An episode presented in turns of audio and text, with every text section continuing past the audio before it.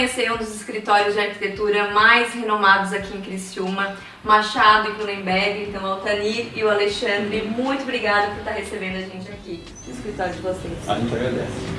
Vamos lá, contem um pouquinho da história, são anos e anos na arquitetura, né? Quantas gerações já passaram aí pelos escritórios de vocês? Ah, de clientes? De clientes. Muitas.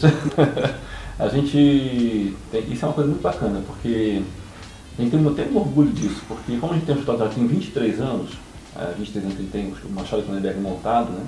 É, as famílias já passaram por aqui. A gente começou a fazer o caso da mãe, depois fez a casa do filho, agora dessa, estamos fazendo a casa, a casa ou algum, algum trabalho para o neto dessa pessoa.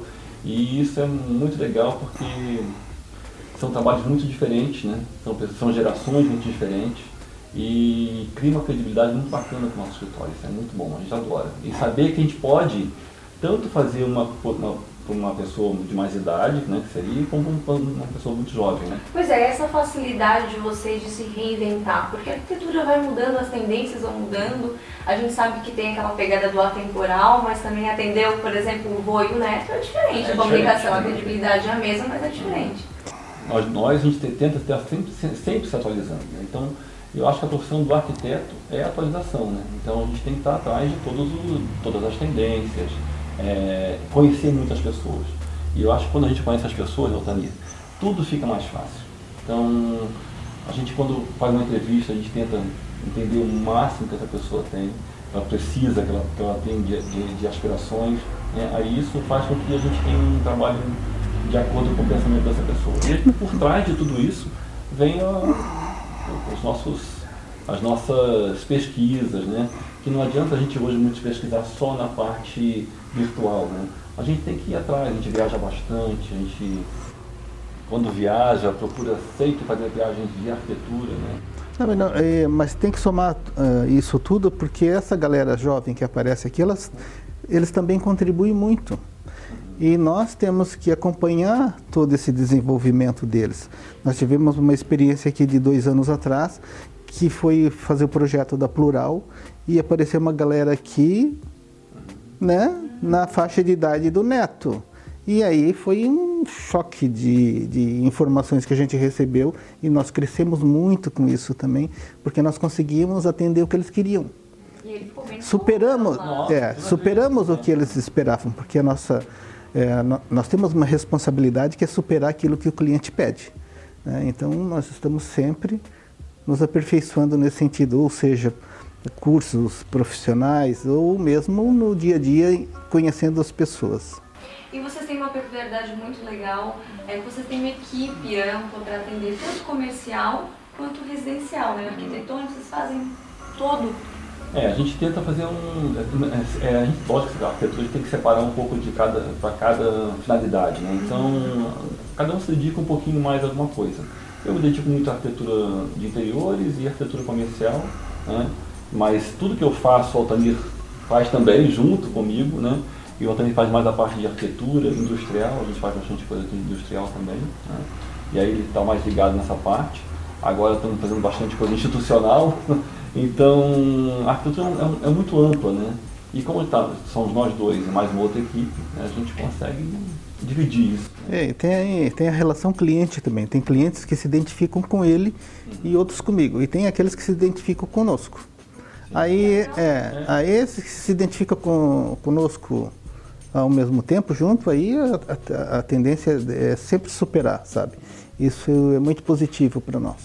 Agora, uma curiosidade de vocês que talvez muitos não saibam, eu não sabia, ah. é, do programa de TV que vocês ah. fizeram. Conta um pouquinho dessa experiência para nós. Acho que na vida toda experiência e foi um aprendizado muito bacana.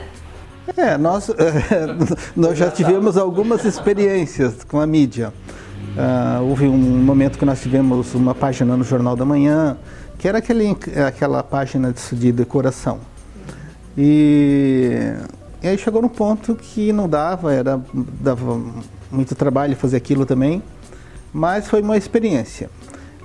E em seguida surgiu um programa na televisão, surgiu um convite assim do nada para nós fazermos um programa de arquitetura. Aí nós paramos para conversar, tá, vamos encarar, podemos, mas vamos fazer algo que seja diferente, né? Sim, conteúdo. É, foi bem bacana. Então nós nos propomos a fazer um programa que era mais ou menos como se faz as coisas, né? E o nome era Mãos à Obra. Então nós ensinamos a fazer parede de gesso, a fazer forro, instalar iluminação, é, a decoração de fazer Natal. É, decora, então de decoração de Natal não teve de comida, mas mas faltou só alimentação. Então foi e era muito trabalhoso, existia muita dedicação da nossa parte, é, porque a TV é diferente do jornal que tu faz, né, qualquer hora, meio da noite.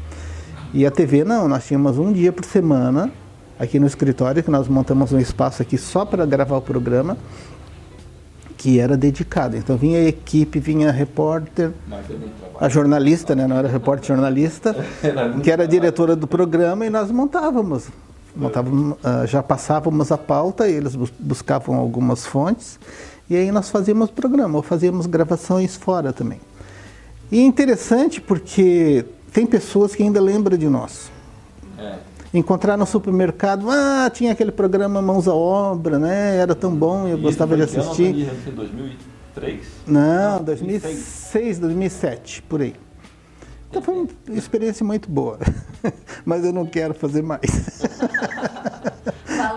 É, foi ótimo. É, é. Obrigada, O momento foi oportuno, porque a gente aprende, com certeza. E agora, para finalizar, uma pergunta para vocês dois: futuro. É, o futuro a gente está sempre sonhando, né? Outro dia, engraçado, porque isso é uma coisa muito bacana, assim, a gente conversou sobre isso tem pouco tempo que a gente está 23 anos juntos, né, fazendo o nosso, nosso escritório, né, com meu companheiro, então a gente tem essa, esse tempo todo junto. E, e a gente, poxa, mas eu tenho 50 e poucos anos, eu vou trabalhar até os 70, né? A gente ainda tem mais 20 anos para fazer muita coisa. Muita coisa. Então a gente tem muitos planos. Assim, no plano que vem a gente tem um plano bem bacana aqui no nosso, nosso escritório. Então a gente tá, eu acho que arquiteto é sonhador. Né? Então a gente está sempre pensando Quem é bem artístico, é, é, em evoluir. Então tem planos por tudo. Sim. É, eu ainda tenho planos de viajar, viajar muito, porque o que, que acontece? As mídias sociais, a, a revista, quando a gente pesquisa na, na, internet, nós temos uma sala aqui que era só para pesquisa de materiais, de amostras, que aos poucos a gente está desativando, porque a internet está substituindo isso tudo. Mas sentir a arquitetura é importantíssimo e sentir o cheiro e ver as pessoas de perto, isso é insubstituível.